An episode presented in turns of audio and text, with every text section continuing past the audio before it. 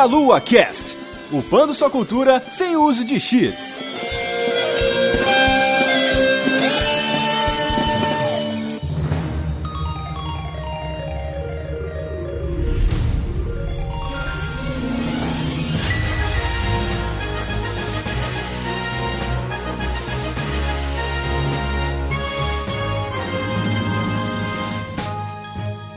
Saudações, queridos ouvintes! Estamos começando mais um Meia Lua Cast. Eu sou André Bach, estou aqui hoje com Renato Seveniani. Saudações temporais, galera. Estamos aqui também com Rodolfo Cunha. E aí, galera? E conosco também aqui Guilherme Vertamati. E aí, meus queridos? É hoje que a gente vai falar de Jazão e o Velocínio de Ouro? Verta sempre traz as mitologias aqui, que a gente só vai entender na hora que chega, né? né? Se for o velo sino de ouro, é um sino muito rápido que fica batendo assim, velo sino. Isso, é. Ou um, ou um sino muito velho, né? O velho sino de ouro. muito bem, gente. Estamos aqui para falar sobre Zelda, parte 4 de Zelda, mas antes nós temos os nossos tradicionais recadinhos.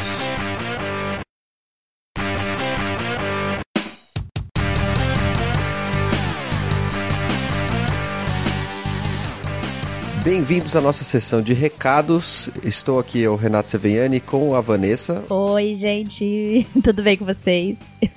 Estamos interrompendo essa delícia de cast sobre Legend of Zelda uhum. para trazer alguns recadinhos que vocês já estão acostumados e já devem saber um pouquinho, mas vocês que não estão acostumados a chegar agora vão saber também. Alguém tem que saber, né, Renato?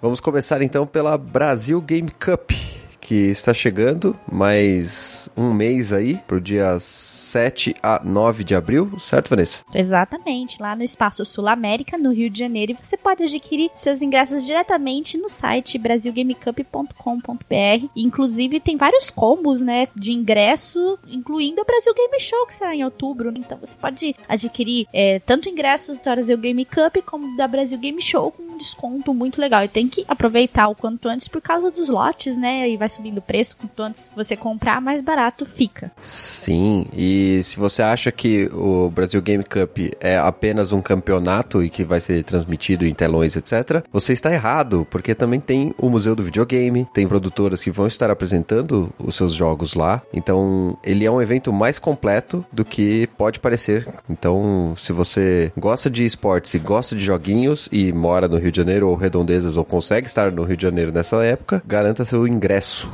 Exatamente. Lembrando, será de 7 a 9 de abril no Espaço Sul América, no Rio de Janeiro. Muito bem, muito bem. Nosso próximo recado aqui, como tradicional, nossas camisetas, canecas e outros produtos nerds da Fábrica Nerd. Nossa camiseta delícia, verdinha, bonita, renovada na BGS do ano passado. E com verde muito mais delícia do que o anterior, gente. Tá muito lindo.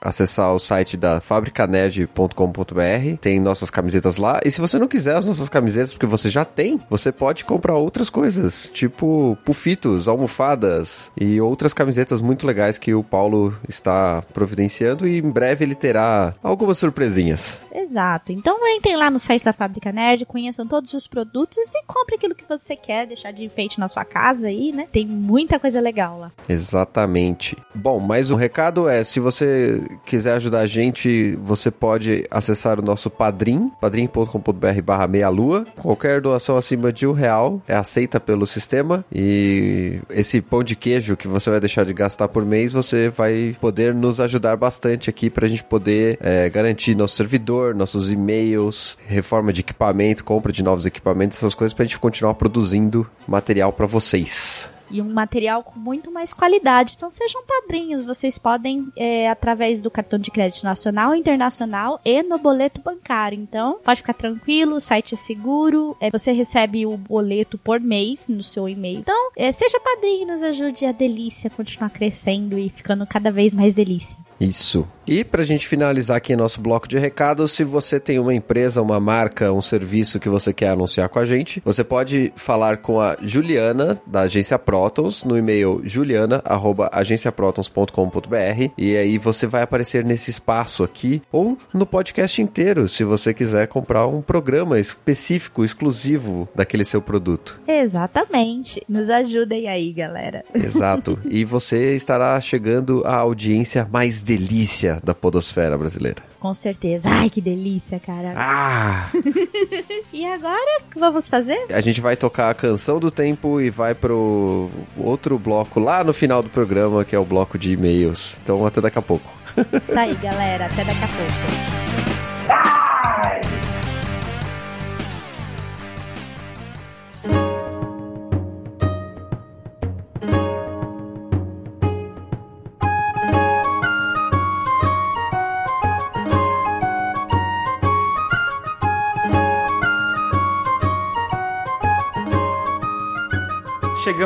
Nossa quarta parte de Zelda, que serve como uma premissa aqui para que nós possamos falar sobre o vindouro Breath of the Wild, é isso mesmo, né? Exato. Então nós temos aí o jogo chegando amanhã, Sim. se tudo deu certo com a- com nossos esquemas de gravação aqui. E pra isso, então, a gente tem aqui o, o final dessa trajetória, dessas, dessas linhas temporais malucas aqui, de uma série que a gente começou há um bom tempo atrás, lá no Costelas de Hidromel, e agora a gente tá na parte 4, então. Então, se você ouvir todas as partes, que eu- a gente recomenda muito que você faça, você vai ter aí uma base bastante sustanciosa aí de informações sobre Zelda, Sim. sobre as linhas do tempo, informações sobre mitologias com qual se relaciona e muitas informações inúteis também que a gente acaba falando aqui. então, se você não ouviu as outras partes, a gente recomenda que você ouça a partir da parte 1 ah, ou as partes que você perdeu e os links vão estar aí no post para vocês. Exatamente. Boa. Novamente, a gente começa a partir do mesmo ponto que a gente começou os dois últimos casts de Zelda, que é a partir do momento em que o Link enfrenta Ganon lá no Ocarina of Time, né? Sim. E nesse caso, o Link ganhou, né? O Link venceu a batalha, assim como a gente tinha já falado em outro cast. Só que dessa vez, ao invés de ele ser jogado de volta e voltar a ser criança, ele permanece adulto, né? Exatamente. Finalmente a Zelda foi legal com ele, né? Beleza, você venceu, venceu o herói comigo agora. Dessa vez as pessoas lembraram o que ele fez. Sim, exatamente. E aí acontece algo semelhante ao que acontece no Senhor dos Anéis, né? Após a Guerra do Anel, né? A história se torna lenda, a lenda se torna mito e algumas coisas que não deveriam ser esquecidas se perderam, né? Exato. Bela memória, hein? Parabéns. Caralho. Bonito. Com o passar do tempo, então, após esse evento, os feitos do Link, que é o herói do tempo, vira lenda, como a gente comentou, e realmente se torna algo que as pessoas até passam a celebrar né, essas datas como um- algo lendário, não mais que algo que possa ser real. Né? Então, realmente algo que as pessoas acreditam que possa existir ou não, mas não se tem comprovação. Então, a gente passa por uma era sem o herói, né? Uhum. É tipo a Primeira Guerra Mundial, né? Que todo mundo comemora, mas não existiu, né? As pessoas comemoram a guerra. P- p- Parabéns, Guilherme. Foi excelente. yeah, guerra!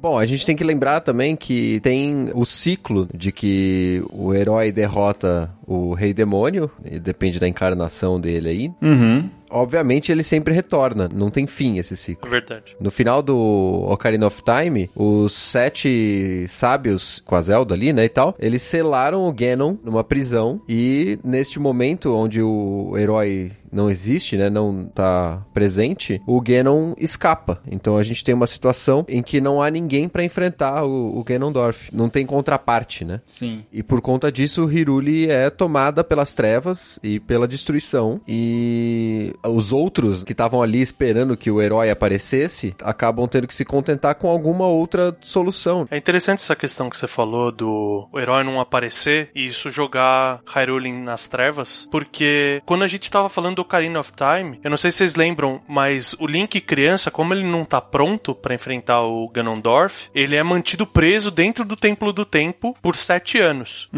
Então aqui essa situação retorna, em que você tem um período temporal em que o ser das trevas tem, vamos dizer assim, liberdade pra fazer o que ele quiser. A história não se repete na questão só dele enfrentar, né, a luz contra as trevas, mas a forma com que essas coisas acontecem, elas se repetem também. Exatamente. E é mais ou menos aquele desespero, né? Porque você não tem mais o herói que deveria estar lá. E aí é assim, que Deus nos ajude, né? É mais ou menos isso que eles acabam falando, né? Exatamente. Que os deuses, né? Os deuses, no caso, né? O rei Daphnis Nohansen de Hiruli, que era o que estava regendo naquele momento, toma a decisão de confiar nos deuses, jogar pros céus ali, né? E os deuses entendem que a única solução cabível seria selar Hiruli inteira com Ganondorf. É a decisão do botão vermelho essa, né? Muito engraçado? Não, nós precisamos de ajuda pra salvar Hiruli. Beleza, vamos destruir Hiruli pra destruir Ganondorf. vocês não sabem cuidar do negócio se não tiver alguém pra defender vocês. Constrói uma arca aí e vamos fazer um dilúvio. né? É, a arca, no caso, é eles mandam todo mundo subir as montanhas, as mais altas, e ficar lá no topo da montanha, porque os deuses criam uma barreira né, em Hiruli e cobrem ela de água. Uhum. E então, a partir desse momento, a gente tem um novo mundo, né? Que tá mais alto e formado por um oceano gigante e diversas ilhas. Uhum. Inclusive o rei Daphne, ele é uma referência boa ao próprio Noé, porque ele é o a embarcação salvadora, ele é o aviso do dilúvio. Uhum. Ele é a montanha de Noé em vez da arca. É, Por isso que ele é o rei Noansen. Olha só. então não sei. Por que não, né? Noah, em inglês, é N-O-A-H. É. O nome dele é N-O-H-A. Então, vai saber. O filho de Noé aí, ó. Nohansen. É, Olha aí, um sen como um, um som mais antigo, né? Um inglês arcaico, assim, né? É, é o, é o que eles usam na Noruega, Dinamarca, sei lá ainda, né? Olha aí. Andersen, qualquer coisa do tipo. Verdade, o, o verdade. cara, o cara começou sendo a salvação do mundo e depois gerações futuras, a descendente dele vai ao lado do Scooby-Doo, velho. Com a Daphne. Nossa. Nossa. cara, eu confesso que quando eu vi esse nome pela primeira vez, a primeira coisa que eu pensei foi Scooby-Doo também, cara. Ah, não tem como, né? Só existe uma Daphne no mundo, né? Só existe uma. Muito bem, então temos aí o mundo, o mundo de água, o Waterworld. Nossa. A gente tá esperando o Kevin Costner aparecer. Aquária. Se tivesse um filme desse jogo, seria o Kevin Costner a fazer o papel do Link, né? Ele já tá velho, ele teria que fazer o papel do rei Daphne aí. Eles inundam tudo e prendem Ganondorf no fundo do oceano, mas a princesa consegue escapar. E ela leva um pedaço da Triforce da Sabedoria. O que é bizarro você pensar, porque o Triforce da Sabedoria já é um terço da Triforce total. Uhum. E a parte dela ainda foi quebrada em duas, ou seja, ela tem um sexto do Triforce. Aham. E séculos se passam. Com isso, a gente entra no que eles chamam de a Era do Grande Mar, que é onde começa o jogo do Wind Waker, que teve a versão dele pra GameCube e depois um magnânimo e um dos melhores jogos que teve pro Wii U depois. Remaster. Cara, e eu, assim, eu confesso que na época eu torci muito, cara, o nariz pro Wind Waker, assim, porque tinha saído, se eu não me engano, lá tinha o Ocarina, depois tinha saído o Majoras, que eu já não tinha gostado, né? Embora a gente tenha visto que é um jogo muito legal, a história é bem bacana e tal. O próximo, fiquei aguardando, e um dos que vieram depois foi o Wind Waker, se não foi o seguinte pra console, eu não lembro exatamente a cronologia. Pro console principal, ele é o seguinte. É. É o seguinte, né? Então foi antes do Twilight Princess, Teve os Oracle, se não me engano, no Game Boy. E aí o Wind Waker. Exato. E aí eu fiquei muito frustrado por causa do visual na época, né? Eu achei assim, nossa, que visual nada a ver, né? Visual infantilizaram o Link e tal. Sendo que ele continua adulto, né? É, você não foi o único, né? Eu acho que não fui. Mas eu torci tanto o nariz a ponto de não querer conhecer o jogo, em nenhuma hipótese. Uhum. E fui conhecer agora no Wii U, conforme o Verta falou, né? E não joguei ele inteiro ainda, mas assim, cara, que jogo fantástico mesmo, assim, muito gostoso de jogar, história muito legal, jogabilidade, gráfico. É assim, me arrependi de ter virado as costas pra ele antes, né? Ele era muito artístico pra nossa infantilidade. né? É verdade. É, exato. Mas eu vou falar que o Bach talvez tenha passado pela mesma coisa que eu passei, porque eu só fui jogar ele direito agora no Wii U. Porque meu primo tinha na época no GameCube, eu não tinha um GameCube. Então, assim, eu vi um pouquinho do jogo, como funcionava. Eu estranhei um pouquinho também. Pegando ele no Wii U, a gente teve a maior vantagem de todas. Por questão de processamento, o GameCube só conseguia fazer com que o barco se movimentasse na água até uma certa velocidade. Porque ele não tinha capacidade de renderizar mais rápido que aquilo. Sim. O Wii U, no remaster, ele consegue renderizar muito mais rápido. Então, no Wii U, o barco tem um botão de turbo que eu acho que resolveu a grande parte estressante do jogo, que era você ter que ficar usando toda hora o Wind Waker, que é a, a batuta de maestro dos ventos, e que você tinha que ficar trocando o vento de direção toda vez. E agora com esse botão mágico do turbo, o vento troca sozinho. Você aperta o direcional, o vento troca. Além de você andar muito mais rápido. O, bo- o botão do turbo, na verdade, é a vela especial, né? Que você tem que comprar. É, mas você consegue assim, primeira meia hora de jogo você já consegue, se for atrás, entendeu? Quem não sabe, se continua se ferrando o jogo todo. É, exato, é. Durante o lançamento eles falaram trocentas vezes da, da vela especial. ah, tá. E avisaram, tipo, ah, quem nunca jogou vai atrás, aproveita, sabe? Mas é esse negócio, você foi pego desavisado, você joga o jogo inteiro no, no normal, né? Vou ser polêmico aqui. Eu não joguei a versão do Wii U. Não sei como é ter uma vela turbo no coisa. Mas eu me divertia pra caralho navegando e tentando achar os tesouros no meio do caminho, cara. Era as side quests do mundo aberto do GameCube. Mas você não deixa de fazer isso. Mas você faz a milhão, cara. Eu acho que você perde um pouco do, do jogo, assim. Eu acho assim, ó, eu acho que o jogo amadureceu com a nossa idade, cara. Agora que a gente tem que trabalhar, fazer um monte de coisa, você acaba tendo que poupar tempo. Na época, você tinha tempo livre, então pode navegar a velocidade que for, cara. É verdade. Eu vou comentar uma coisa que é meio conflitante pra mim quando eu trato do Wind Waker em específico, que é o- exatamente esse fato de você demorar uma cacetada de tempo de ir pra um lugar pro outro. Porque isso é exatamente o que me irrita em Shadow of the Colossus. Você não está sendo coerente. Mas às vezes, quem sabe num remaster de Shadow of Colossus, eles vão botar também um turbo no cavalo. Um turbo no Bota um cavalo. jeep, né? Eu espero que eles coloquem coisas pra fazer no meio do caminho, na verdade, mas até aí é outro problema. Agora, uma coisa que aconteceu na época do, do lançamento do, do Wind Waker, que era a galera toda falando mal, é eu fiquei reticente, mas eu sempre gostei de desenho estilizado, assim. E que parece, parece pintura e tal. Uhum. Então, na hora que eu vi o jogo, falei, tá, é estranho, não é o que eu esperava, principalmente porque, se eu não me engano, no, no ano anterior eles tinham mostrado um teaserzinho que era um link absurdamente realístico, assim, Sim. dark pra Era um cacete. tech demo, né? Eles sempre fazem tech demo. com- Ah, é, que eles tinham feito, que eles usaram depois, foi a base pra criação do estilo do Twilight Princess. Só que aí eles devem ter visto que não ia rolar no GameCube e mudaram a direção de arte. Sim. Ou, sei lá, aproveitaram a ideia de direção de arte que o pessoal usa no Game Boy, né? Que é mais estilizado. Sim. Eu fiquei meio reticente, mas na hora de jogar, cara, você esquece. Porque o jogo é muito, muito divertido. Aham. Mesmo visualmente, você esquece por causa da fluidez de movimento. Uhum. Porque as lutas são muito legais. Você tem aquela mecânica de desviar do ataque. Sim. E uma das coisas que me chamou a atenção positivamente no visual foram os fogos, né? As chamas e tudo mais. E as fumaças. Que são negócios bem circulares, mas que se entrelaçam. Eu achei muito legal aquilo, visualmente, assim. Principalmente depois que eu joguei o do Wii U, né? O Quake não gostou de fumaças circulares.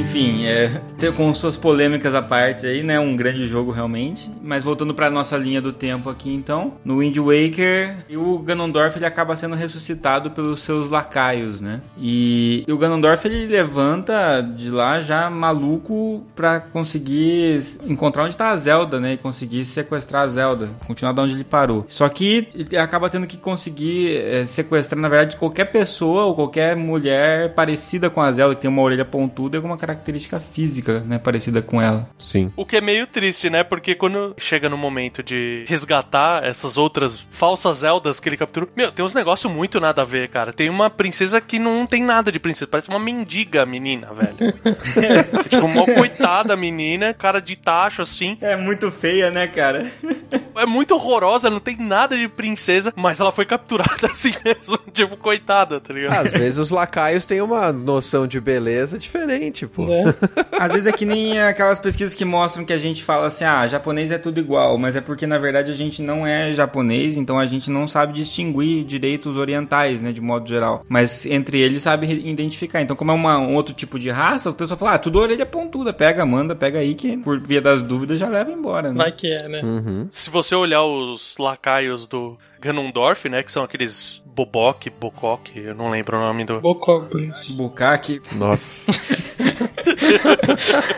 E então o Ganondorf ele primeiro ele ordena que os templos, né, e os sábios do vento e da terra sejam destruídos, e aí removendo o poder da Master Sword. E isso vai trazer um impacto na hora do jogo, quando o Link for enfrentar futuramente o Ganondorf. Ele acaba emergindo então do oceano e tomando a fortaleza abandonada, e ele quer buscar a Triforce da sabedoria. Sim, porque ele tem o do poder. Só né? Uma referência que o sábio da terra é um Zora. Isso é muito errado. Não faz sentido nenhum. É que o sertão virou mar, Verta. É exatamente isso. Tudo bem que é tudo água, mas você não vai chamar o Zora de senhor da terra, né? É, na verdade é, é uma referência, né? Esse nome Laruto é uma referência ao nome Ruto, que daí era um- a princesa Zora no Ocarina of Time, né? Olha só. Sim. É, o, o ponto é que os sábios são descendentes dos sábios anteriores, né? Sim, exatamente. Da mesma linhagem, assim como a princesa Zelda também. Uhum. E o, o Fado, ele é uma referência direta aos Kokiri, né? Sim. Porque ele, você olha pra ele, ele parece exatamente um Kokiri. Uhum. E aí ele é substituído por um bicho bizarro depois. Por uma árvorezinha. É. É, nesse ponto, então, o espírito do rei ele desperta e emerge do oceano e se aposta de um barco vermelho que se chama Rei dos Leões Vermelhos, né? E aí começa a busca pela descendente da família real. E essa descendente ela tinha se tornado líder de um grupo de piratas cujo nome é Tetra. É Tetra! É engraçado falar, né? É Tetra. o que eu fiquei de cara, na verdade, com esse nome Tetra, e que eu não tinha reparado, e eu acredito bastante que tenha essa referência, é que Tetra vem de quatro, né? Mas também faz referência ao tetraedro, que é uma forma geométrica, com volume, né? Como se fosse um dado, só que de quatro lados, né? O dado que a gente conhece é o hexaedro, e aí é um tetraedro, tem quatro faces. Uma piramidezinha. Uma piramidezinha, só que ela é uma pirâmide que não tem lados iguais e uma base quadrada, né? Uma pirâmide com base triangular, a gente pode dizer. Isso. Pra ficar mais fácil. Só que se você pegar esse tetraedro e tentar abrir ele de forma plana num papel, vamos dizer que você quer desenhar o, o molde do tetraedro pra você recortar e dobrar. Aham. É exatamente o símbolo da Triforce. Olha só. Puta, velho, eu nunca tinha pensado nisso. Que foda, velho. E assim, então na verdade a tetra é a Triforce dobrada, né? E com volume, né? Tá escondido também. Escondida, exatamente, exatamente. Então tá num formato que ninguém enxerga, mas é ela, né? E é o que acontece, ela é a Zelda em outro formato, né? Em outro formato. Tanto que quando eu joguei eu achei que ela não era a Zelda. Exato, também. O jogo dá a entender que não é ela no começo, né? Ela é só uma pessoa que apareceu ali. Sim, é, ele constrói bem o, a personagem. Então, Ganon, lógico, passou tanto tempo que ele não sabe dizer quem é a Zelda, né? Então, com essa dificuldade, ele acaba incumbindo um pássaro gigante, que você já vai ver logo no começo do jogo, né? A sequestrar todas as jovens das ilhas, como a gente já comentou anteriormente, inclusive aquelas que não tem nada a ver, né? Nenhum traço de semelhança, mas na dúvida, né? A gente sequestra. Esse pássaro sequestra, inclusive, a irmã do Link, que vai à fortaleza abandonada para tentar resgatá-la, né? Isso. É a primeira vez que você vai na fortaleza. né? E é a questão da profecia que se auto-cumpre. Uhum. Ele quer pegar a Zelda pra aproveitar que não tem um herói. Só que fazendo isso, ele acaba raptando a irmã do Link e faz ele entrar na jornada que vai tornar ele o herói. que vai acabar levando a ruína dele mesmo, né? Do próprio Ganondorf. exato, exato. O Ganondorf causa o chamado da aventura, né? Isso. E uma coisa interessante nesse mundo é que realmente virou lenda, né? Essa história da- do herói e tal, e o Link não sabe que ele é, como sempre acontece, né? E, e- e é uma espécie de uma tradição, né? A partir desse certa idade, num, determinado aniversário, que eu não sei exatamente qual é, a- as crianças usarem a vestimenta, né, do, do Link, que se tem nas histórias, nas, nos desenhos, né, antigos, nas escrituras antigas dessa mitologia. Então eles se vestem, não porque eles são o herói, mas porque é uma tradição os meninos numa certa idade se vestirem como herói. É, eles dão pra todos os meninos a roupa, né? E nesse caso ele é realmente, né, o herói. Por que não, né? Por que não? Um pouquinho de coincidência não faz mal a ninguém. né? E esse pássaro é bem legal, o visual dele é uma mistura bem interessante, que ele tem algumas características. Por exemplo, lá do A Link to the Past, você enfrenta um escorpião gigante que ele tem uma máscara. A máscara do escorpião tem exatamente o mesmo formato da máscara desse pássaro. Ó, Olha aí. Não é dito em nenhum momento que ele é uma fênix, mas você vê o, o rabo dele é exatamente igual ao do Ikki. O formato das penas do rabo dele são o mesmo formato das penas do, da armadura de fênix. é verdade. a Bacana. gente conseguiu citar Cavaleiro do Zodíaco no cast Zelda, cara. Muito É bom. isso aí.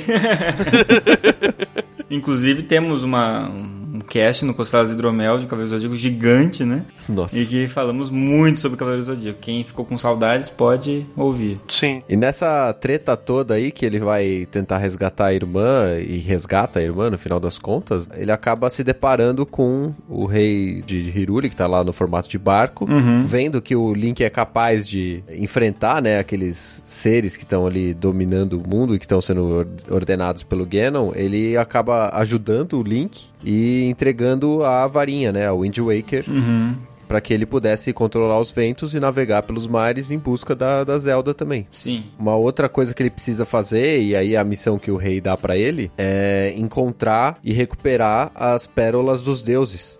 Porque com o poder dessas pérolas, ele conseguiria levar a torre dos deuses e aí poder obter a Master Sword. Sim. Acho que ele não sabe, né? Mas já tá com o poder removido. É, ele não sabe. Ele não sabe porque ele saiu de Hiruli submerso no momento em que o Ganondorf saiu, ele saiu junto. Então ele não viu o Ganondorf tirando o poder da Master Sword. Ele acha as pérolas, né? Obviamente, eleva a Torre dos Deuses. Lá tem um desafio e ele pega a Master Sword. Pra pegar a Master Sword, o desafio é, é lá em Hiruli, né? Ele tem que descer pro fundo do mar pra poder obter a espada, que tá, tá lá no Templo do Templo. Sim. Uma cena maravilhosa. Você vê Hiruli Field submerso, todo o visual, cara, a construção visual, a fotografia desse, desse templo é maravilhoso, cara. Como diria o Fencas, é maravilhoso. Com a posse, né, da Master Sword, o rei fala assim: bom, você tem a Master Sword, agora você pode ir lá e derrotar o Ganon, né? Porque a Master Sword é a que tem o poder pra derrotá-lo. Só que quando ele chega lá, ele toma um piau, porque a Master Sword tá sem poder, já que o Ganon matou os dois sábios, né, do, do vento e da terra. Sim. Dessa forma, tirou, né, a magia da espada. Ele deu a pistola e esqueceu de dar o clipe, né, cara? Sabe aquela, dá aquele tiro de bandeirinha, assim, né? Nessa segunda incursão na fortaleza abandonada, ele salva uma outra menina, né? Que na hora que ele escapa, ele descobre que é a Tetra, líder dos piratas. Uhum. E aí também nessa sequência é quando a gente descobre que o barco é o espírito do, do rei de Hiruli, né? Que é o responsável por ficar contando a história do negócio. E quando ele revela que ele é o rei, ele também identifica, né, na Tetra o, o pendante, né, que tava com o pedaço da Triforce da sabedoria, que acaba sendo unida com o pedaço que tá em posse do rei. E aí, quando faz isso, o terço da Triforce tá completo, a Tetra desperta com a consciência da princesa Zelda. Isso. Que é o momento plot twist do, do jogo, né? Ela de fato era a Zelda. Exato, exato. Pra você chegar nisso daí, tem pelo menos umas 3 horas de jogo, assim. É muito tempo. Cara, é um bom tempo de jogo, não é? Tem bastante, tem bastante. Você já passou por lugares interessantíssimos, né? Tem um Jabu Jabu, mais ou menos, nesse jogo, que é o Jabum, que também é um peixe gigante. Tem o Valu, que é é a maior sacanagem do mundo, cara. Você enfrentar o chefe e você ficar puxando o rabo dele até ele resolver ir embora. É, esses seres você enfrenta pra poder pegar as pérolas, né? E poder levar a torre, né? Pra pegar Master Sword. exato, exato. A Zelda decide que ela vai permanecer dentro do castelo submerso pra proteger a parte dela da Triforce. E o Link parte pra encontrar a Triforce da Coragem, que o Ganondorf teria partido em oito pedaços. Como boa parte dos jogos de Zelda que a gente tem, você tem aquela primeira etapa, que você vai nos três templos, aí abre a segunda fase do jogo, Uhum. que é a hora que você tem acesso meio que ao mapa todo, né? Sim. É a hora que você tem efetivamente liberdade pra navegar, tem os side quests pra você fazer e tudo mais. Uhum. Aí, por conta da morte dos sábios do vento e da terra, a Medley, que é uma. Esses homens pássaros que você encontra nesse jogo, eles são a evolução dos Horas. Uhum. Você tinha encontrado ela já numa parte do, da aventura, e ela desperta como uma descendente do sábio dos ventos. O que é interessante, se a gente pensar que os Horas possam ser, por exemplo, uns reptilianos, alguma coisa assim, é, aves são evoluções mesmo de répteis, né? É bem legal. Só uma correção, a medley é da terra, tá? Não é do vento. Ah, desculpa, é. Mas ela parece um pássaro, que dá um biquinho de pássaro. Ah, sim, é. É, co- é confuso, mas é. É. O do vento é o macar. Que é a plantinha. É verdade. E a medley, ela- ela tem esse nome puxando por causa da, da questão musical mesmo, né? Pra medley mesmo. Sim. E nesse jogo é ela que tem a harpa, né? Uhum. Porque o Laruto ele tocava a harpa e o Makar ele parece um Deku Sprout. E ele toca um violininho que parece um violoncelo. ele é pequenininho. E gera um dos piores sidequests do jogo inteiro. Que você tem que achar os outros Deku Sprouts Aham. Dentro de um dia ou alguma coisa assim. Você tem um intervalo de tempo absurdamente curto pra fazer isso. Uhum. Então eu dei graças a Deus que eu tinha a vela turbo pra conseguir terminar essa porra. É tipo o que eles usaram pra você conseguir a Big Goron Sword no Ocarina of Time, que você tem aqueles puzzlezinhos com o tempo. Que você tinha que pegar a Epona, sair correndo e tal. Uhum. Aqui é a mesma coisa, só que é com o vento e o barquinho. Uhum. Quando o Makar e a Medley despertam como descendentes, eles recuperam o poder da Master Sword. Uhum. E o Link sai em busca dos oito fragmentos, espera todos, e é incumbido com o poder do Triforce da Coragem. Aí o, o rei dos Leões Vermelhos e o Link voltam pro castelo submerso e veem que o Ganondorf estava sequestrando a Zelda, que é levada embora pro forte abandonado, que é o que ele usava de base ali. Aí quando o Link chega lá na torre, acontece o que acontece todo o jogo, os três terços da Triforce se unem, Uhum. o Ganondorf, que ele queria restaurar Hyrule, você vê como os papéis se invertem, né? O cara que quer salvar, destrói tudo. e o Ganondorf, que queria dominar, quer recuperar tudo. Quer recuperar só pra ser o governador fodão, né? É. Não é que ele quer restaurar a Hiruli, porque ele quer Hiruli bonita. Ele só quer voltar ao status quo, cara. Eu tava no meio da dominação dessa porra. Volta lá que eu quero continuar a fase. Pô, tava tão bom aqui, né? Você vai me zoar desse jeito. pois é. É. O rei, ele volta à forma física dele e toca a Triforce antes do Ganondorf. E ele deseja que Hyrule seja destruída pra sempre. Olha que desgraçado.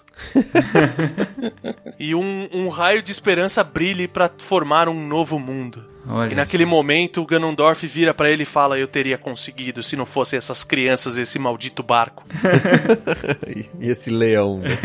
e esse leão é esse maldito leão. Eu preferiria que ele tivesse feito igual o Long faz no, no seriado do Dragon Ball, a primeira vez que eles juntam as esferas do dragão, que ele pede a calcinha da Buma. Ia ficar mais engraçado, assim, acho. Ia ser sensacional, né? Eu quero um chapéu. Aí é a, a batalha final do jogo, que você enfrenta com a Zelda te ajudando, que ela tem a Light Arrows. Você tem que manter o Ganondorf ocupado enquanto o Hyrule tá desaparecendo. Uhum. E o Ganondorf, quando ele é vencido, ele se transforma numa estátua de pedra. E o rei dos Red Lions salva o Link e a Zelda, tirando eles dali. Sim. né? Ele volta à forma de barca, tira eles dali e pronto. É legal porque, da mesma maneira que teve uma continuidade no Ocarina of Time, esse jogo também tem, né? Sim. Porque a Zelda volta a ser a Tetra e o Link entra pro grupo de piratas dela e eles saem pra buscar um continente. Aí começa o Waterworld de novo. É, esse literalmente é o Waterworld, né? Em busca da Terra Seca.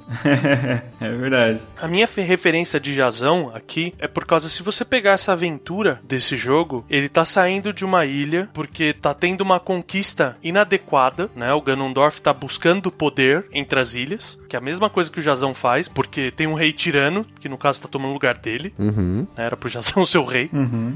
E ele sai em busca de um tesouro dourado que garantiria a destruição do inimigo dele. Que no caso é o Velocínio de Ouro, e aqui a referência direta seria o Triforce. Uhum. Nesse meio do caminho, ele encontra outros companheiros. Ele tem um barco especial que chama Argo, né? Então você tem um barco diferenciado, você tem uma equipe. As pessoas que o Link vai encontrando no meio do caminho, as outras criaturas que ele encontra. Então, assim, é uma referência bem paralela ao mito. Segue a mesma linha de raciocínio, as duas histórias. Muito legal. Quem quiser saber mais detalhes, a gente tem um cast duplo de Jazão e o Velocínio de Ouro no Costelas também. Sim, sim. Ouçam, com certeza. Vai ter 25 podcasts linkados nesse post. Nossa, é. Mas isso que é legal do Zelda, hein? Né? Conseguir fazer tudo isso. Depois vão dizer que é sempre a mesma coisa, né? É, pois é. E se eu não me engano, esse é o último jogo. Eu não sei como é que vai ser agora no Breath of the Wild. Mas é o último jogo que o Ganondorf aparece como um Gerudo. Hum. Nos outros, você tem outros vilões, você tem até aparições do Ganon. Mas o Ganondorf, propriamente dito, é a última vez que ele aparece. é, provavelmente ele não vai aparecer no Breath of the Wild. É, eu acho que não também. Mas, como a gente falou, tudo aqui é estilizado. Mas eu acho que é um dos Ganondorfs mais legais que tem, é esse. Ele é da hora, ele luta com duas espadas, não é? Sim, sim. Bem legal o estilão que deram pra ele. Eu fiquei triste que eu não consegui comprar a edição especial do, do Wind Waker com a estátua dele. Ah, É mó da hora, cara.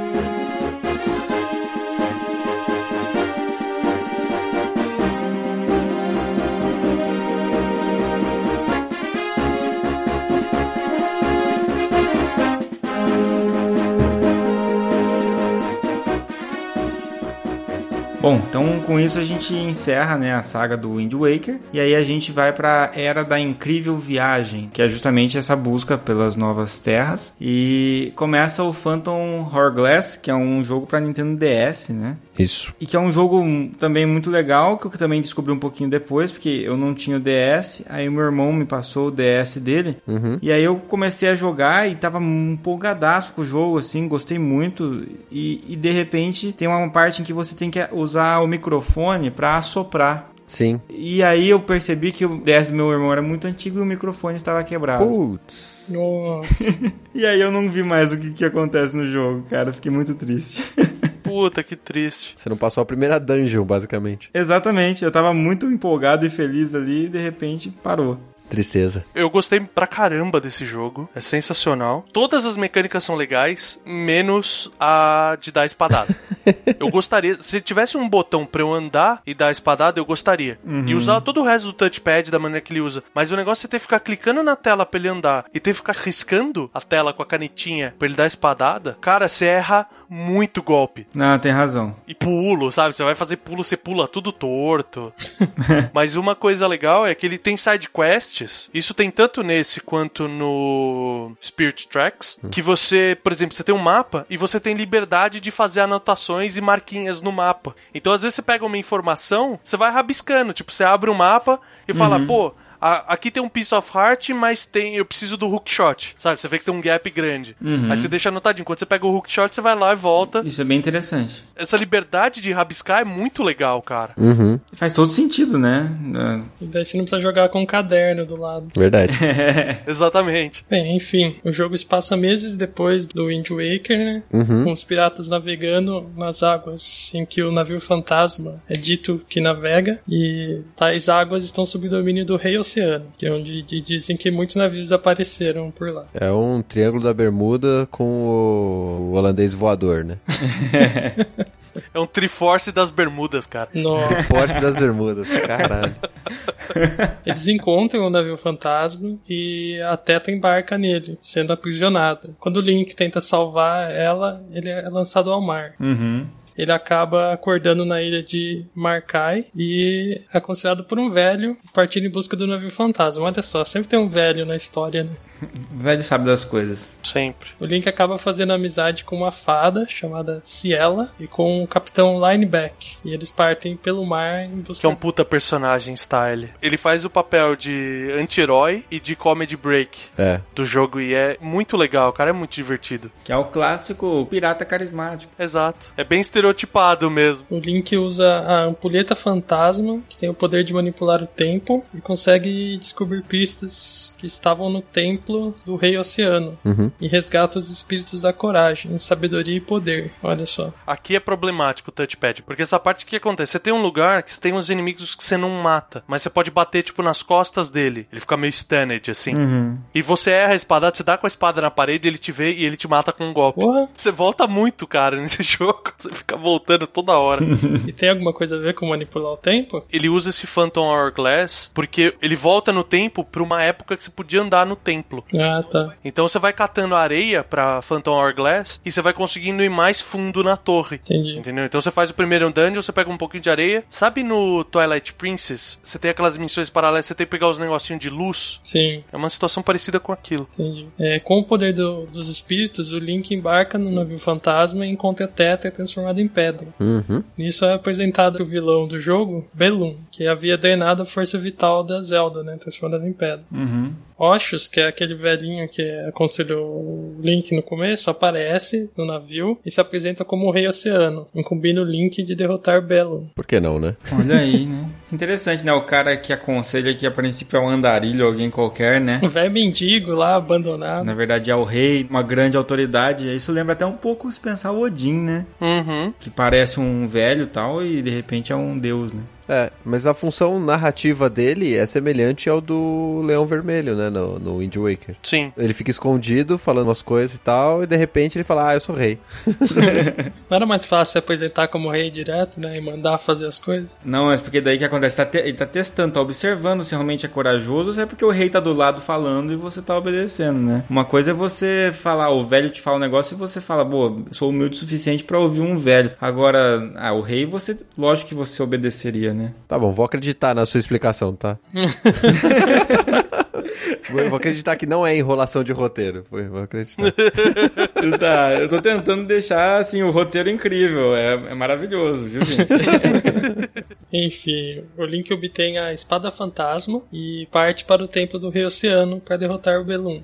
Tem uma coisa interessante que a gente esqueceu de falar no outro jogo e tem nesse também. Nesse templo e no Hiruli Castle do Wind Waker tem os vitrais na parede e os vitrais mostram todos os sages do Ocarina of Time. Tem, isso é muito bacana, nossa. que massa. Era uma das pistas na época que você tinha pra explicar que as histórias eram concatenadas mesmo, né? Que não eram histórias completamente separadas. Uhum, pra começar a fazer as teorias. Das teorias da junção e é facinho de achar na internet. Deem uma olhada porque é bem legais os vitrais. O legal é que esse vilão aí, ele não é feio, né? Ele é belo. Nossa!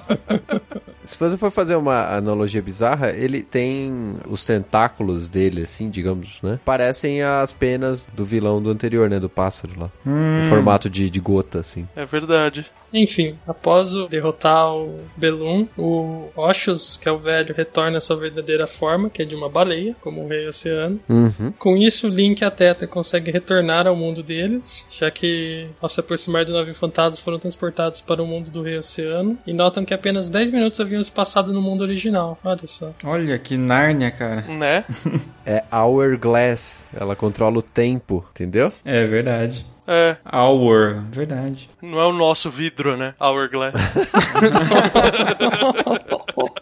O interessante desse plot twist aí do, do final, né, deles voltando pro mundo deles, é parecido com o plot do Link's Awakening, né? Uhum, exato, que inclusive fica na a dúvida se aconteceu, se foi coisa na cabeça, né? Um É, então. sonho, né? O jogo começa com ele é, naufragando numa praia, né? Uhum. Os dois jogos começam assim. Os dois jogos terminam com eles voltando pelo mundo com um deus baleia. É verdade. Sim. E tendo passado pouco tempo. É. Que o Link's Awakening, teoricamente, não passou muito tempo porque ele tava dormindo, né? Sim. Uhum. Assim como o Link Between Worlds é semelhante ao a Link to the Past, esse aqui é semelhante ao Link's Awakening. Sim.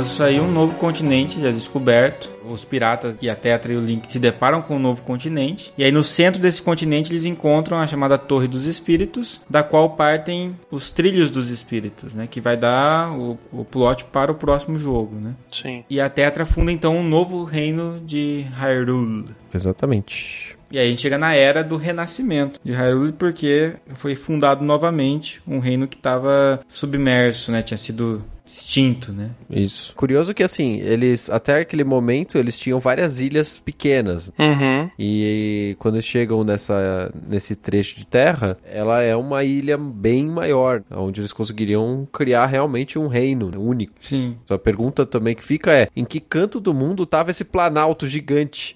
É uma montanha que se. É, é um planalto mesmo, né? Um super planalto.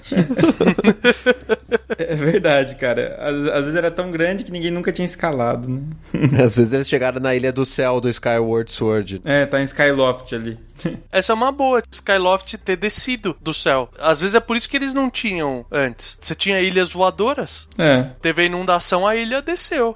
a gente chega na era de renascimento, né, de Hiruli, onde a Tetra estabelece o novo reino de Hiruli e passa-se aí 100 anos, né, onde esse reino já estava estabelecido. Dentro do jogo a gente tem um vitral que tem o, o rosto, né, da, da Tetra. Uhum. Em homenagem ao Link, né, o herói né, dessa jornada de encontro de Hiruli, é, os soldados da guarda do reino usam a túnica verde. Ah, legal. Né, então aí a gente já justifica o momento em que o Link nesse jogo passa a vestir verde. De novo, uma forma de homenagem. Sim. Como no Wind Waker, né? Mantém a linha, né? Sim. E ela nota, uh, depois de um, de um tempo, né, a princesa que tá reinando ali, ela nota que os trilhos do, dos espíritos, né, que estão lá saindo da torre, estão começando a desaparecer alguns pedaços, assim, tá ficando uns buracos na linha, na malha férrea deles. Uhum. E ela resolve investigar, só que como ela tá sempre sendo vigiada e guardada, né, pra, porque ela é, afinal de contas, a princesa, é, ela acaba se disfarçando, né, fugindo, e ela encontra um engenheiro de trens e um maquinista, para ela conseguir ser escoltada para fora do castelo, ela dá a roupa verde da guarda pro Link. Ah, entendi. Como um disfarce, né? Como um disfarce, é. Chupa mundo, o herói desse jogo é um engenheiro. Ele vira pra ela e fala assim: confia em mim, eu sou engenheiro. Né? Exato, exatamente. É. Já calculei nossa fuga.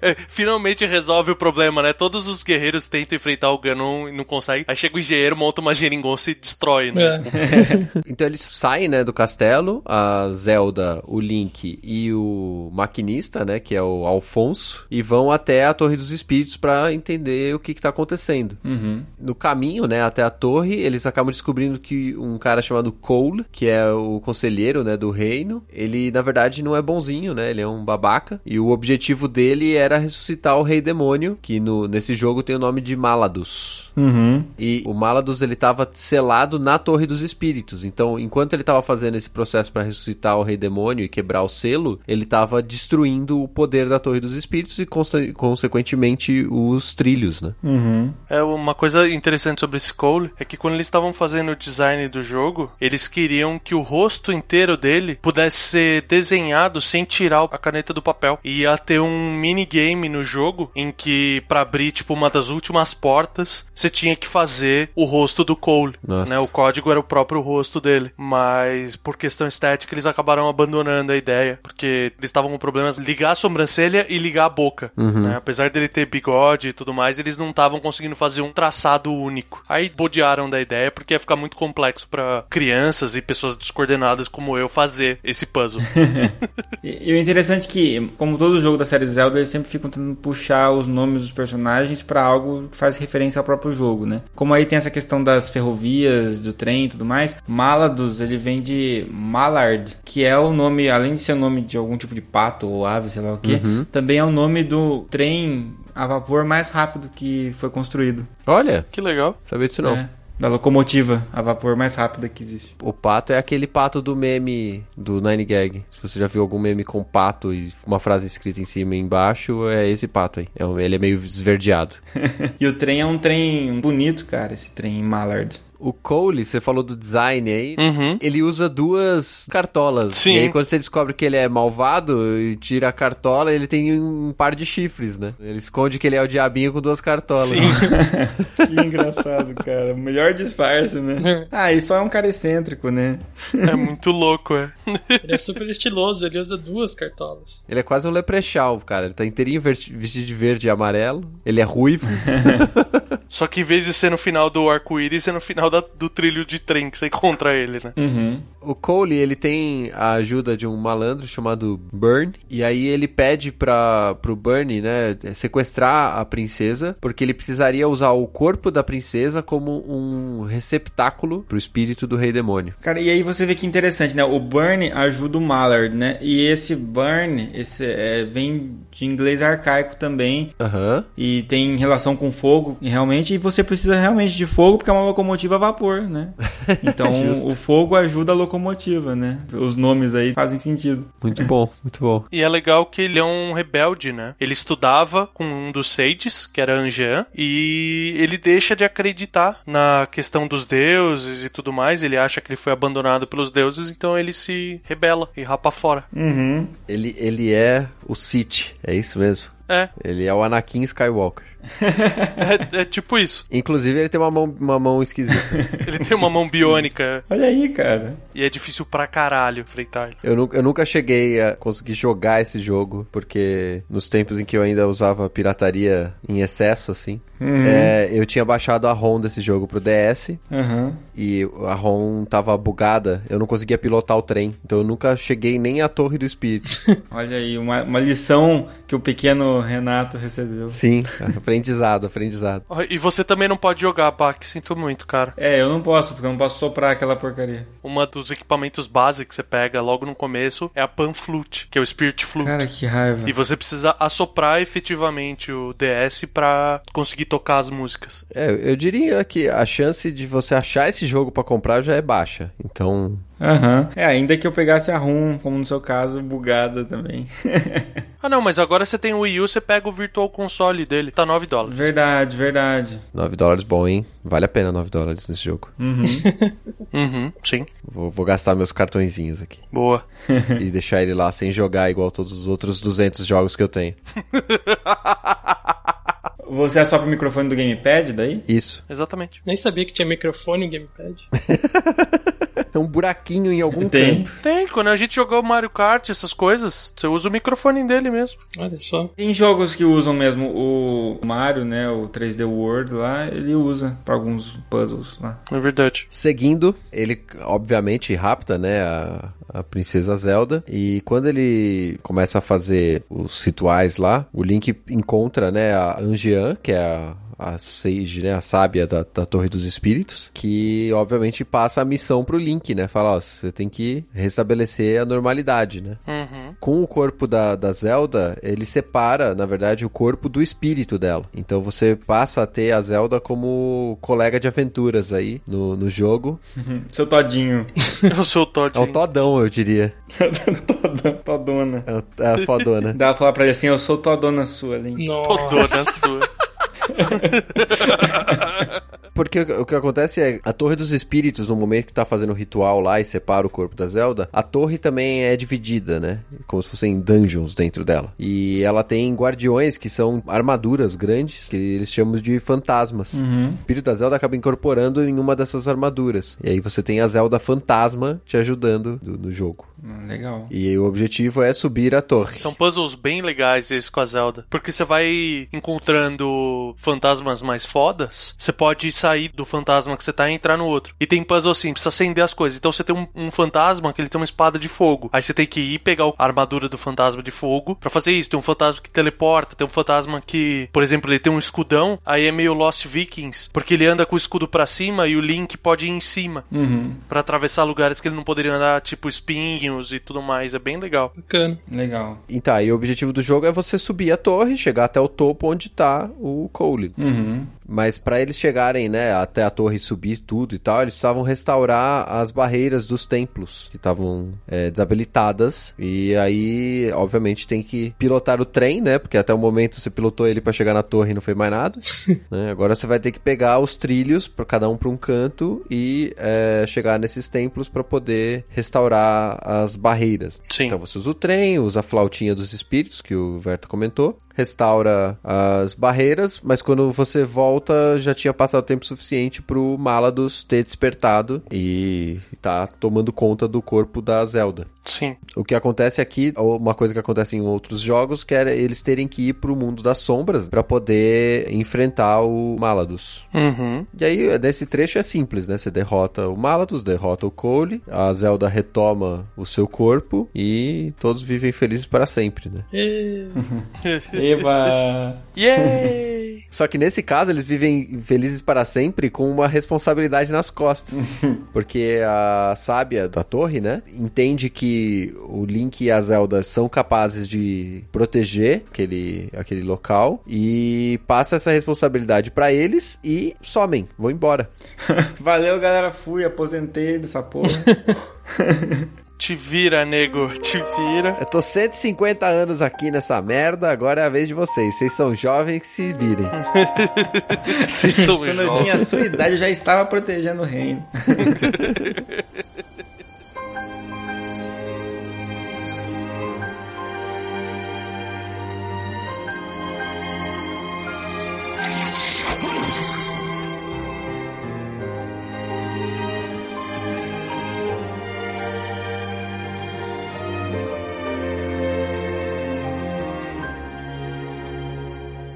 E aí a gente encerra toda a linha temporal que se tem bem documentada e descrita pela própria Nintendo, né? Sim, é na versão dos 25 anos, né? Uhum. Exatamente, na versão dos 25 anos de Legend of Zelda. Com isso a gente contemplou todos os jogos que tinham saído até então. Sim. E após o término dessas todas essas ligações, linhas do tempo, etc, edições comemorativas e trilhas sonoras orquestradas e tudo mais, é, surgiram novos jogos, né? O, o primeiro deles foi o Link Between Worlds pro 3DS. Uhum. Que eu acho que ninguém aqui jogou. Não. É. Não, não, não cheguei a jogar. Só vi, assim, um amigo jogando. E bem, bem legal. E realmente muito, muito, muito próximo do A Link to the Past. Depois a gente teve o Three Force Heroes. Isso. E também o que estamos na expectativa agora, né? O Breath of the Wild. Então são jogos mais recentes que ainda não se não foram bem documentados em onde se encaixa na linha do tempo. Então a gente vai, na verdade, pincelar rapidinho aqui, mas falar um pouquinho das nossas expectativas, porque já é amanhã, né? Então talvez tudo que a gente fale agora seja desmentido e fique datado muito rapidamente. então, assim, se vocês quiserem aqui se encerra, né, as nossas os quatro podcasts antecessores aí do, do Breath of the Wild e com a linha do tempo mais consagrada. Assim que a gente tiver mais informações sólidas, né, sobre onde se encaixam os, os outros jogos, a gente vai gravar um novo podcast falando desses jogos mais novos, né? Exato. Só uma, uma coisa é que o Link Between Worlds e o Triforce Heroes, eles são é, sequenciais. Então, um vem de, o, Link, o Triforce Heroes vem depois do Link Between Worlds, isso é confirmado. Uhum. Uhum. E é, eles se passam entre o Link's Awakening e o Legend of Zelda original. Entendi. Ok. Tá? Então esse é, é o, é o que a gente tem. O como ele encaixa, o que que faz, não sei o que, aí já é outra, outra história. Exatamente. Então a gente tá na timeline do herói derrotado, né? Do Link derrotado. Exato. Eu não joguei o Triforce Heroes, que é 3DS também e é muito jovem, mas eu achei muito bizarro pesquisando que o mundo que ele se passa é um mundo guiado pela moda. Nossa, isso é horroroso, velho. Isso é E horroroso. que, e que você tem que salvar a princesa Estila do, da maldição que a bruxa colocou nela, que ela colocou uma roupa preta nela. Foi isso que aconteceu. Ah, não, cara. não, não. Mas preto não tá sempre na moda? É boa. O boa. que aconteceu com o pretinho básico? Né? Vai saber, né, o que aconteceu. Especulações sobre Breath of the Wild. A maior especulação que eu tenho de Breath of the Wild é que meu dinheiro vai todo embora. Com certeza. Isso não é especulação, cara. Essa é uma certeza, não é uma especulação, na verdade. Tá, e então assim, já tem várias teorias surgindo, surgindo aí só por análise de trailer, né? Que virou, na verdade, uma. Como é que a gente pode dizer? Uma nova profissão. Sommelier de trailer de jogo.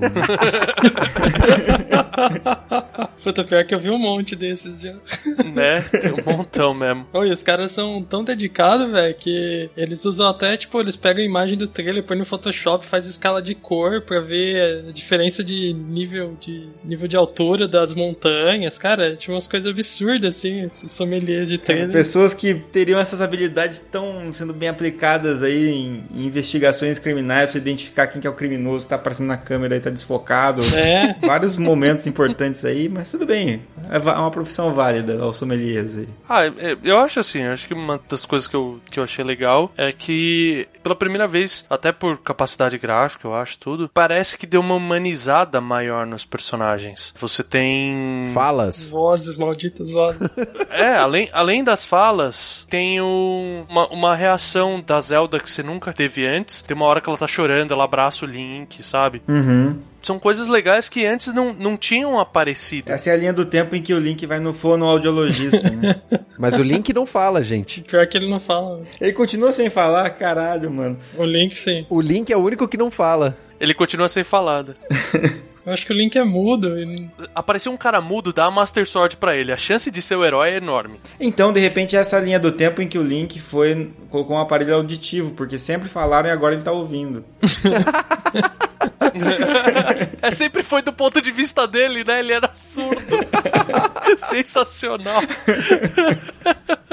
Viu? O herói pode ser um deficiente. Né? É isso mesmo. A gente já não tinha um monte de sei de cadeirante no outro jogo, aqui é um deficiente auditivo também.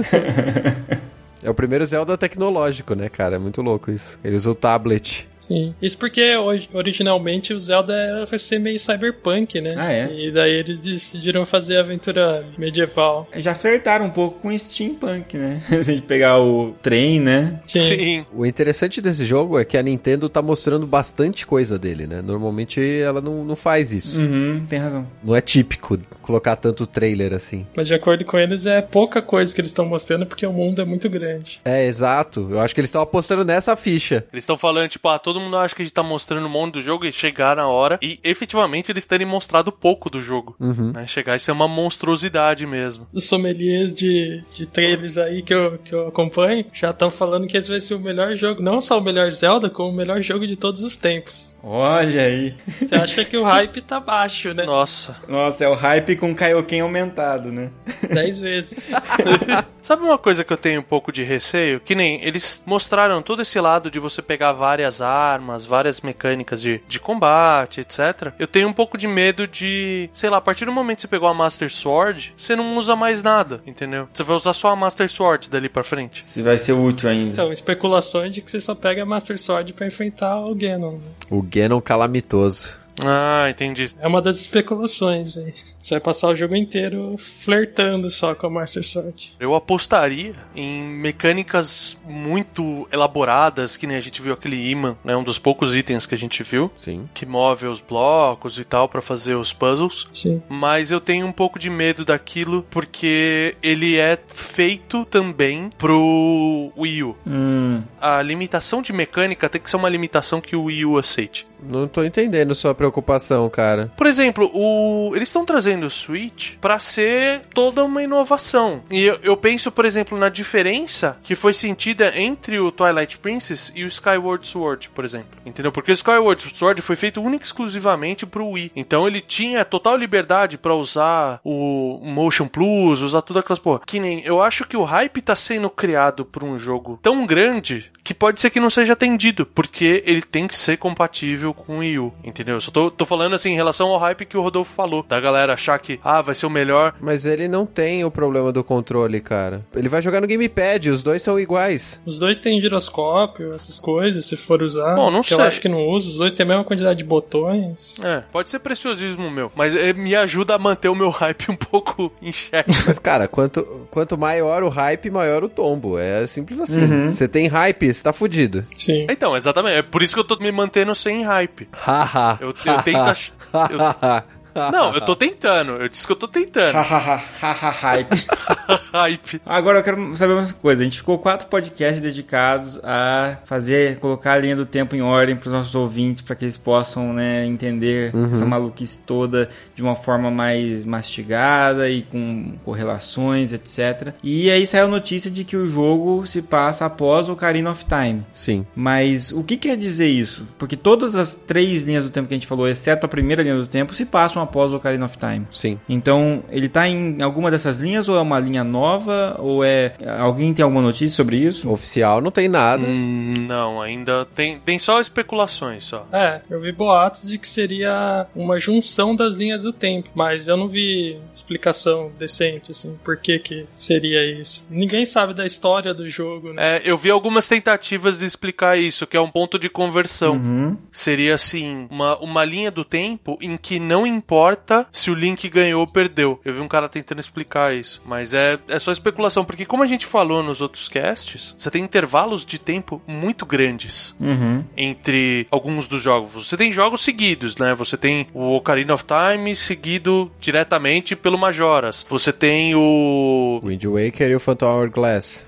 Exatamente. Então, pode ser que ele esteja logo depois do Ocarina of Time mesmo. Pode ser que ele esteja num daqueles intervalos. Ah, esteja um pouquinho depois do Majoras. É, então, mas o que eu quero dizer é que o fato de eles falarem, ah, acontece depois do Ocarina of Time, não resolve muita coisa na cronologia Não. que eles mesmos criaram, porque a grande maioria dos jogos estão após, né? Sim, mas eu achei legal esse comentário porque ele garante que a criação do universo tá estabilizada. É. Porque todo o universo é criado, toda a luta entre bem e mal, a, a recorrência das batalhas entre o herói do tempo e o Ganon, isso tá tudo estabilizado, porque a história foi colocada depois do Ocarina of Time, que é exatamente onde você tem a quebra de fluxo temporal. E todos os paradigmas foram colocados e padrões que foram colocados pelo Skyward Sword e continuam valendo, né? Sim. Toda a lenda, né? A criação da lenda. É, e dá liberdade pra eles tratarem a história de uma maneira mais tranquila, sem ter, inclusive, enchição de saco de gourmets de jogos.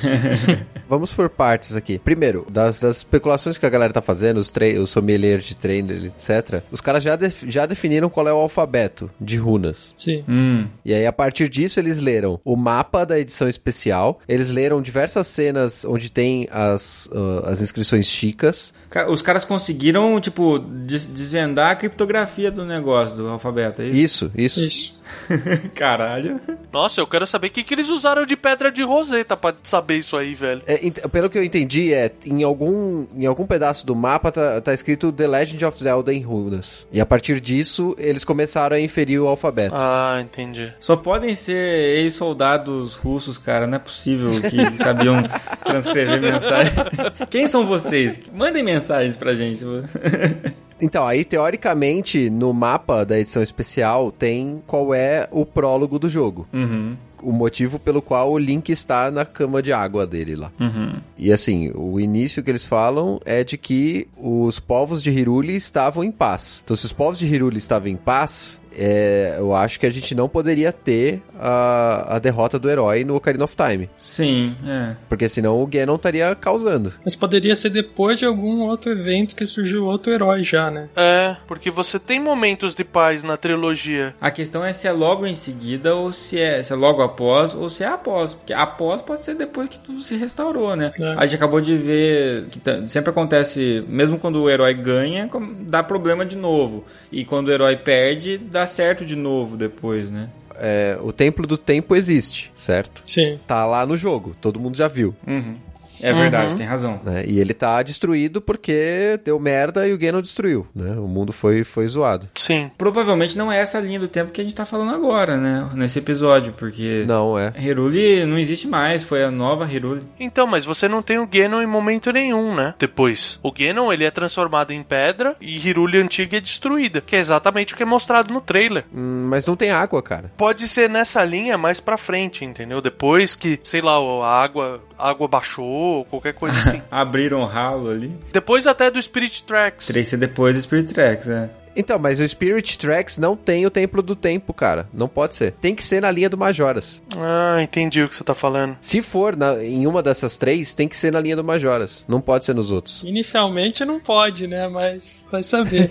É, vocês inventaram uma boa desculpa ali, né? Aquelas que a gente finge que acredita aí. Não, mas se você pegar a linha que ele perde, por exemplo, É. você tem um momento de paz depois do Adventure of Link que a ressurreição do Ganon é prevenida, entendeu? Sim. Aí pode ser lá pra frente eles jogarem isso. Eu, eu gostaria que fosse a linha do Majoras, porque assim, a linha do Majoras é a linha, entre aspas, verdadeira, né? Porque, porque- olha eu aqui, né, cagando regra, mas na verdade, É a linha que mostra no Ocarina of Time. é. isso. Mo- E além disso, é uma linha que eu gosto muito, porque logo em seguida tem um outro jogo, que é o Majoras, que dá continuidade direta ao mesmo estilo do Ocarina, que foi meu jogo favorito, como de muita gente. E depois tem o Twilight Princess, que é um dos jogos que eu mais gosto, esteticamente falando, e é um estilo mais amadurecido, assim. E eu acho que, embora o, o cel shading, né, seja a característica principal desse novo Zelda em termos de arte, me lembra mais esse Link mais maduro, né, esse estilo mais maduro, né, que vem dessa linha aí. Tô, tô chutando. O link da linha é, clássica, digamos assim, que é o Link to the Past, Link's Awakening, Legend of Zelda, Adventure of Link. Uhum, Ele é um link sombrio também, mas pro final, né? Uhum. sim. E aí, se, se a gente tá falando de, de a ressurreição do Ganon é evitada lá no Adventure of Link, que é o final da linha do herói derrotado, Uhum, aí talvez caiba. Mas eu não lembro se nessa linha o Templo do Tempo existe, entendeu? uhum. Hum, Entendi. Porque o Templo do Tempo é importante pra saber aonde ele encaixa. E é por isso que eu acho que vai cair na linha do Majoras. É, eu acho que faz sentido se ele cair na linha do Majoras. Ah, vai fazer sentido em qualquer uma, né? Não faz sentido em nenhuma, né? Você falou do período de paz, teoricamente você tem um intervalo bem legal pra trabalhar, que é entre o Twilight Era, né? Depois que você enfrentou o Ganondorf ali e tudo mais e botou ele de volta, uhum. e antes do que seria o Force Words, né? Uhum. Que é a ressurreição do Vat lá na frente e tal. Sim. É, é isso que a gente tava falando. Você tem intervalos de tempo, não, não precisa colocar ele no final da linha do Majoras, né? Seria interessante se ele encaixasse, por exemplo, depois do Majoras ou depois do Twilight Princess, né? É. Agora, com essa megalomania que está sendo de ah, é um jogo maior que existe, o melhor jogo. Eu acho que talvez isso faça push para que tenha um lugar mais em destaque, não só no meio de qualquer jogo, jogo, não sei. De- Tudo, tudo depende do, do final do jogo também, né? Sim. É. Sim. Se ele fizer uma ponte boa, ele vai ter um, um sentido maior, né? Você vai criar um novo, uma nova dupla, digamos assim, né? Exatamente. Como tem o, o Sim. Ocarina Majoras, o Wind Waker Phantom Hourglass, você cria uma nova dupla, né? Talvez Twilight e Breath of the Wild, olha que bonito. É verdade. Ia ser louco, hein? Seria legal. A gente vai deixar no, no post o link com as teorias malucas, tá em inglês, tá, gente? O link com as teorias malucas, hein? Haha, Olha Esse só. link com essas teorias malucas. É um link de jaleco, né? É um- na lousa, assim, Escrevendo E igual a MC ao quadrado, né?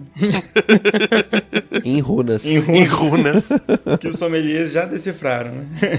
Já decifraram. Tem lá o alfabeto. Então, se você quiser ajudar os sommeliers, já tem a- o alfabeto lá pra você aprender também. e, vai, e vai ser foda, o jogo vai ser foda. Vai. É, o que a gente espera que vai ser foda, descobriremos amanhã. Sim. Ou não, né? A gente tem que pagar 60 dólares pra jogar ainda. É verdade. Já que a Nintendo não vai mandar isso pra gente, né? Felizmente. Um beijo, Nintendo.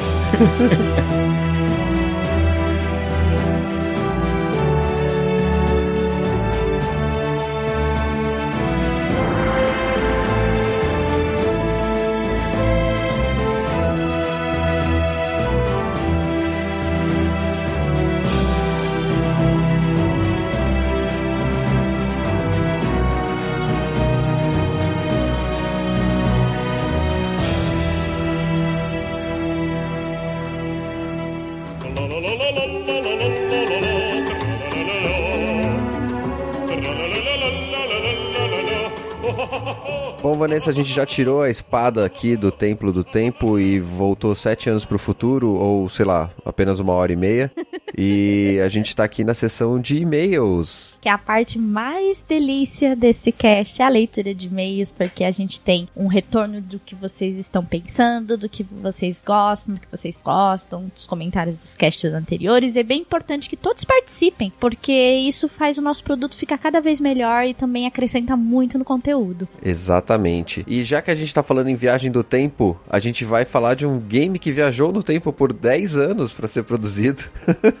Esse demorou, hein? Eu, talvez ele demorou um pouco mais ainda que The Last Guard. Eu não sei o que, que tá pior na situação. Brincadeira, Teteus, não me briga. É. De qualquer forma, a gente tem alguns comentários aqui no post do nosso site, meialua.frafrentesoco.com.br e a gente também tem comentários no site do Deviante, mas esses comentários no site do Deviante são lidos no República, né, que é o nosso programa especial lá de leitura de e-mails. Se você está ouvindo esse cast pelo Deviante, então o seu comentário feito no Deviante será lido no República. Então fiquem atentos aí, toda semana tem o República aí e seu comentário será lido lá. Bom, vamos à leitura aqui então. Eu vou começar com dois é, comentários bem curtinhos. O primeiro é do Darley Santos. Ele colocou um por vir promissor? Pergunta ele. É, não sei, cara. Não sei se é promissor. É meio complicado falar de Final Fantasy. Precisaríamos ter a, a presença de senhor Teteus Gamer Minecraft aqui.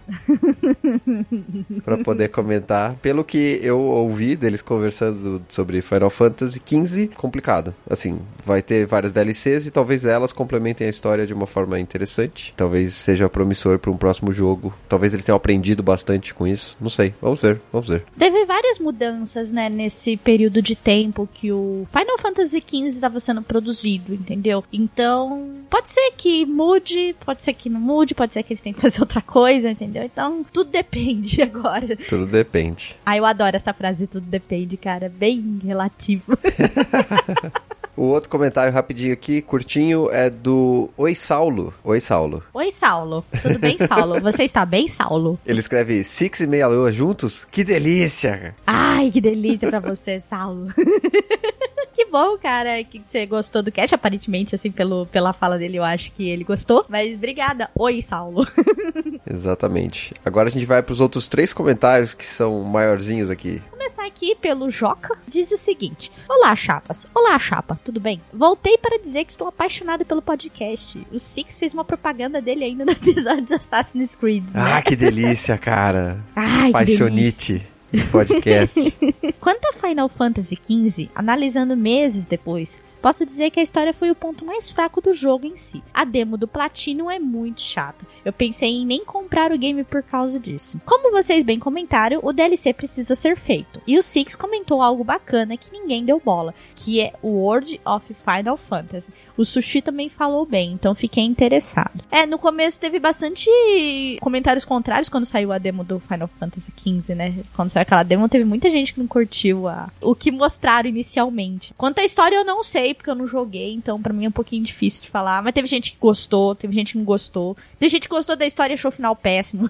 aí, então tem vários fatores que pegam aí. É, é, assim, eu não joguei Final Fantasy XV. Inicialmente eu estava com vontade de jogar, mesmo eu não sendo um grande fã da mudança do turno pro action. Independentemente disso e gosto pessoal, eu tava interessado em jogar o Final Fantasy XV até eu editar o podcast e ouvir os comentários das pessoas. Porque, para mim, um jogo ele tem grande importância em como ele conta a história. E com um jogo que, pelo que eles disseram, né, tem muitos buracos que precisariam ser explicados e um final meio esquisito, digamos assim, eu acho que eu não vou jogar esse jogo. Ou pelo menos vou esperar todos os DLCs saírem e esperar uma segunda opinião, sabe? Uhum. Será que eles não fizeram isso meio que forçando a galera a comprar DLC? Não, eu acho que eles erraram a mão mesmo. Eles precisavam lançar o jogo. Mas assim, é. É, forçar a DLC que faz com que a história seja explicada, não sei se é uma boa opção, sabe?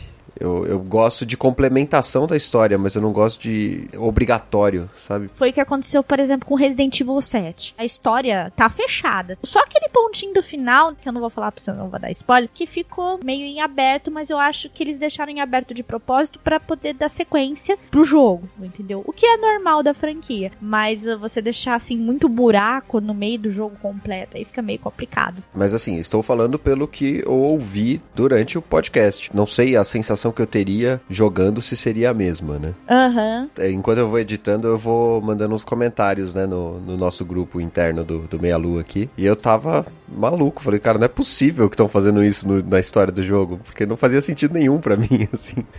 E eu já gostei do action, eles terem mudado um pouco o negócio de turno, porque eu tô jogando aquele Final Fantasy IV After Years. Sim. Essa questão do turno, ela ajuda bastante, só que tem hora que torra. Ah, porque, por exemplo, às vezes o inimigo ele acaba atacando primeiro que você e você ainda tá carregando. Ah, isso é no action, é, já é turno baseado em, em tempo de ação, né? É, é um pouquinho diferente ainda. É um pouquinho diferente e eu gostei desse sistema, mas não tô desconsiderando o antigo. É que o antigo, tipo, demora pra carregar e às vezes o cara te ataca primeiro, aí você se ferra, entendeu? Ah, sim. É, tem sua época. É, tem a sua, teve a sua época, mas eu gostei do action, porque pelo menos me deixa fugindo dos inimigos e pra não tomar dano, né? Enquanto no outro eu tenho que ficar parado e apanhando de graça, né? É, mas pois é é. legal do mesmo jeito. Sim, sim. São estratégias diferentes. Com certeza. Só complementando aqui, ele falou que ninguém deu bola pro World of Final Fantasy. Talvez isso tenha acontecido na hora do corte, tá? Como o cast estava bem longo, tinha gravado mais de duas horas, talvez isso tenha acabado é, desviando um pouco o assunto e tenha sido cortado. É, fica aí a, a dica do Six e do Sushi de que o World of Final Fantasy é uma coisa interessante. Obrigada, viu, Joga, pelo seu comentário delícia. E vamos agora pro comentário do Alexandro, que ele tá sempre por aqui. Uhum. Ele disse o seguinte: Meus amigos do Meia Lua, Final Fantasy XV mais game que está em meu backlog, que é uma lista bem grande por sinal. Como tenho pouco tempo, acabo jogando mais games modo arcade do que games enormes como Final Fantasy XV. Uhum. Vou ouvir até onde ver que não há spoilers. Passando para deixar o abraço delícia de toda semana e parabenizar pelo trabalho de excelência de sempre. Obrigada. Ai, que delícia, cara de comentário. É, ele, ele tem o, o mesmo problema que eu de parar de ouvir na hora que tem os spoilers. É, eu não ligo pra spoiler, então. É, é, depende do, do jogo, eu também não ligo, não. Mas. Eu, da- daqui uma semana eu tô esquecendo o que, que a pessoa falou. É, eu não tenho mais opção. Se a gente tá falando de algum jogo que eu não joguei ainda e eu estou editando, eu estou sofrendo. É simples assim. Não, eu não sofro tanto porque pra mim spoiler. Daqui uma semana eu tô esquecendo o que, que foi falado, tudo. Então, a hora que eu for jogar, eu já não lembro mais nada. Tipo, É, e ele como- fala de backlog e eu sempre zoo que o meu backlog tá lá em 2002 ainda. É, eu tenho um backlog meio grande também, mas por situações adversas, o meu backlog tá um pouquinho grande, cara. mas obrigada, viu, Alex, pelo seu comentário, cara. Ai, que delícia, volta aí sempre, cara. Exatamente. O último comentário é do sujeito que escreve em cirílico. É o, é o Biboca, eu chamo ele de Biboca. É, eu, eu realmente não consigo pronunciar o seu nome, sinto muito. É Marinaldo o nome Muito dele. Ele bem. frequenta as lives. Ele comenta aqui que ele gosta, gostou do termo jogar por tabela. Detonei muitos jogos assim e redetonei com profissionalismo. Imagino que ele detonou assistindo e depois ele detonou jogando. Eu tenho um sério problema em assistir gameplay, então eu não consigo jogar por tabela. Ah, apesar que jogar por tabela quando você tá vendo a galera jogar do seu lado, tipo, tá todo mundo no sofá jogando e vai trocando controle, isso eu já fiz bastante, isso é divertido. É, isso é legal mesmo. É, amei o podcast, me fez ter muita vontade de jogar esse jogo pessoalmente. Como ano passado, que também tive muita vontade de jogar os jogos de Resident Evil e continuo na vontade. eu tenho o Resident Evil 5, faz acho que dois anos que eu tenho ele e eu ainda não abri, nem instalei. Sim, eu comprei e não instalei. Então tô, tô nesse barco aí. Tenho vários jogos aqui que estão na, na listinha e eu não consegui jogar. Fora o Resident Evil 4 que eu joguei e eu não terminei por incapacidade de passar da parte da cabana.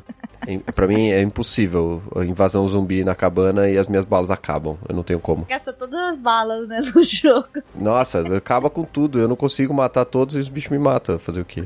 Tá- tá- Faz Eu saí, parte. corre- eu saí correndo até conseguir acertar o inimigo. Eu joguei o trecho depois disso porque meu irmão terminou o jogo e eu peguei o save dele numa parte lá, joguei a parte da mansão, fiz os quebra-cabeças com a filha do presidente, mas não, não, não vale. Pra, pra mim, o meu jogo parou na cabana. Ele começa aqui com umas aspas. Cara, é pra japonês, não é pra perguntar. Reis, Vanessa. Cara, quando que eu falei isso? E aí, Ivan, o que você tem a dizer sobre isso? então, é, eu acho. Eu não lembro que cast que foi que eu falei isso, cara. Isso que eu tô detalhe, eu preciso lembrar o contexto, mas no caso de Final Fantasy é complicado, cara, porque eles fazem umas coisas que realmente não, você não tem que perguntar, você simplesmente tem que jogar, entendeu? Eu acho, se não me engano, foi na, na, na leitura do cast anterior, né? Aham. Mas realmente, cara, japonês a gente não pergunta, a gente joga. Com certeza eles têm muita tecnologia, aparentemente inútil do tipo, por que não pensei nisso antes? Verdade. Tem muitas tecnologias bizarras lá. E muitas coisas que não são tecnológicas e que são bizarras também. É. E não, eu continuo estudante. Dar aula me dá medo. Aqui a gente falou da frase dele, né, do Sócrates, cast anterior, né? E Isso. Dica, comece a escrever frase de videogame. Tipo, eu terei minha vingança, assim. Por causa do nickname dele nas lives, né? Ele escreve assim: cansei de ser virgem, mas continuo me apaixonando. Ai, que bonitinho. Tô fazendo um coração pra você agora, ó. Agora, Final Fantasy Tactics do PlayStation. Chato e viciante. Não, cara, chato não. Lento, tudo bem. Chato, não. Que dó. O Renato ficou meio bravo agora. Não, não fiquei bravo, não. Eu, eu não joguei tanto Final Fantasy Tactics assim, mas eu não achei chato. Eu, eu gosto de jogos táticos e turnos, etc. É, eu também curto. Por isso que eu tô jogando Chrome Squad agora, muito legal. Nossa, Chrome Squad não rodou no meu PC, fiquei tão triste. Ah, que coisa. Puta merda, eu fiquei muito chateado porque eu queria muito jogar Chrome Squad. eu gostei muito desse estilo de jogo. E eu gosto de turno, né? Até que eu jogo Pokémon, é de turno. É, então. Cara, é demais. Qual será o próximo? Não sei. Ah, o próximo jogo que ele vai se apaixonar, provavelmente. É isso que ele tá falando. Ó, Outlast 2 tá chegando. Procura os indie. Os indie querem só paixão. É. Aí ele coloca uma, as frasezinhas de final de, de comentário dele, né? A melhor palavra no momento de raiva? Qual é o objetivo? Não sei qual que é a ideia desse comentário dele. Não entendi. Ele está muito à frente da minha, do meu intelecto.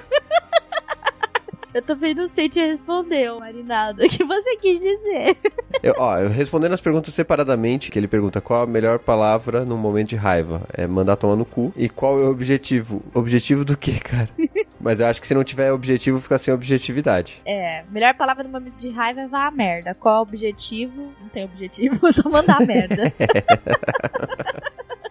Acho que é isso. Comentários, né, Renato? Sim, acabamos de ler os comentários aqui. Se você quer interagir com a gente, lembre-se de deixar o seu comentário, que a gente vai responder dessa forma babaca de sempre. Uhum. Se quiser chegar um pouco também mais perto e quiser conversar com a gente, assim, é, de outras formas, fora o cast, temos as nossas lives no YouTube, no nosso canal de lives. O endereço está na descrição. Se você quiser acompanhar outros tipos de vídeo, gameplays, cobertura de eventos, também temos um canal específico para esse tipo de vídeo. E inclusive tem tá saindo o top 5. Saiu esse, esses dias o gameplay do Caio sobre é, Horizon Zero Dawn. Isso. Você pode acompanhar lá 40 minutos de gameplay, então entra lá porque o jogo tá muito lindo. E temos também o grupo no Facebook do Meia Lua que você também pode entrar. Todas as nossas lives, casts a gente sempre divulga lá. Acompanhe-os no Instagram, no Twitter e se quiser não, se você não usa eventualmente alguma rede social ou aqui, você pode mandar um e-mail para o nosso contato arroba meialuapafendesou.com. E é isso. Exatamente. E até o próximo programa.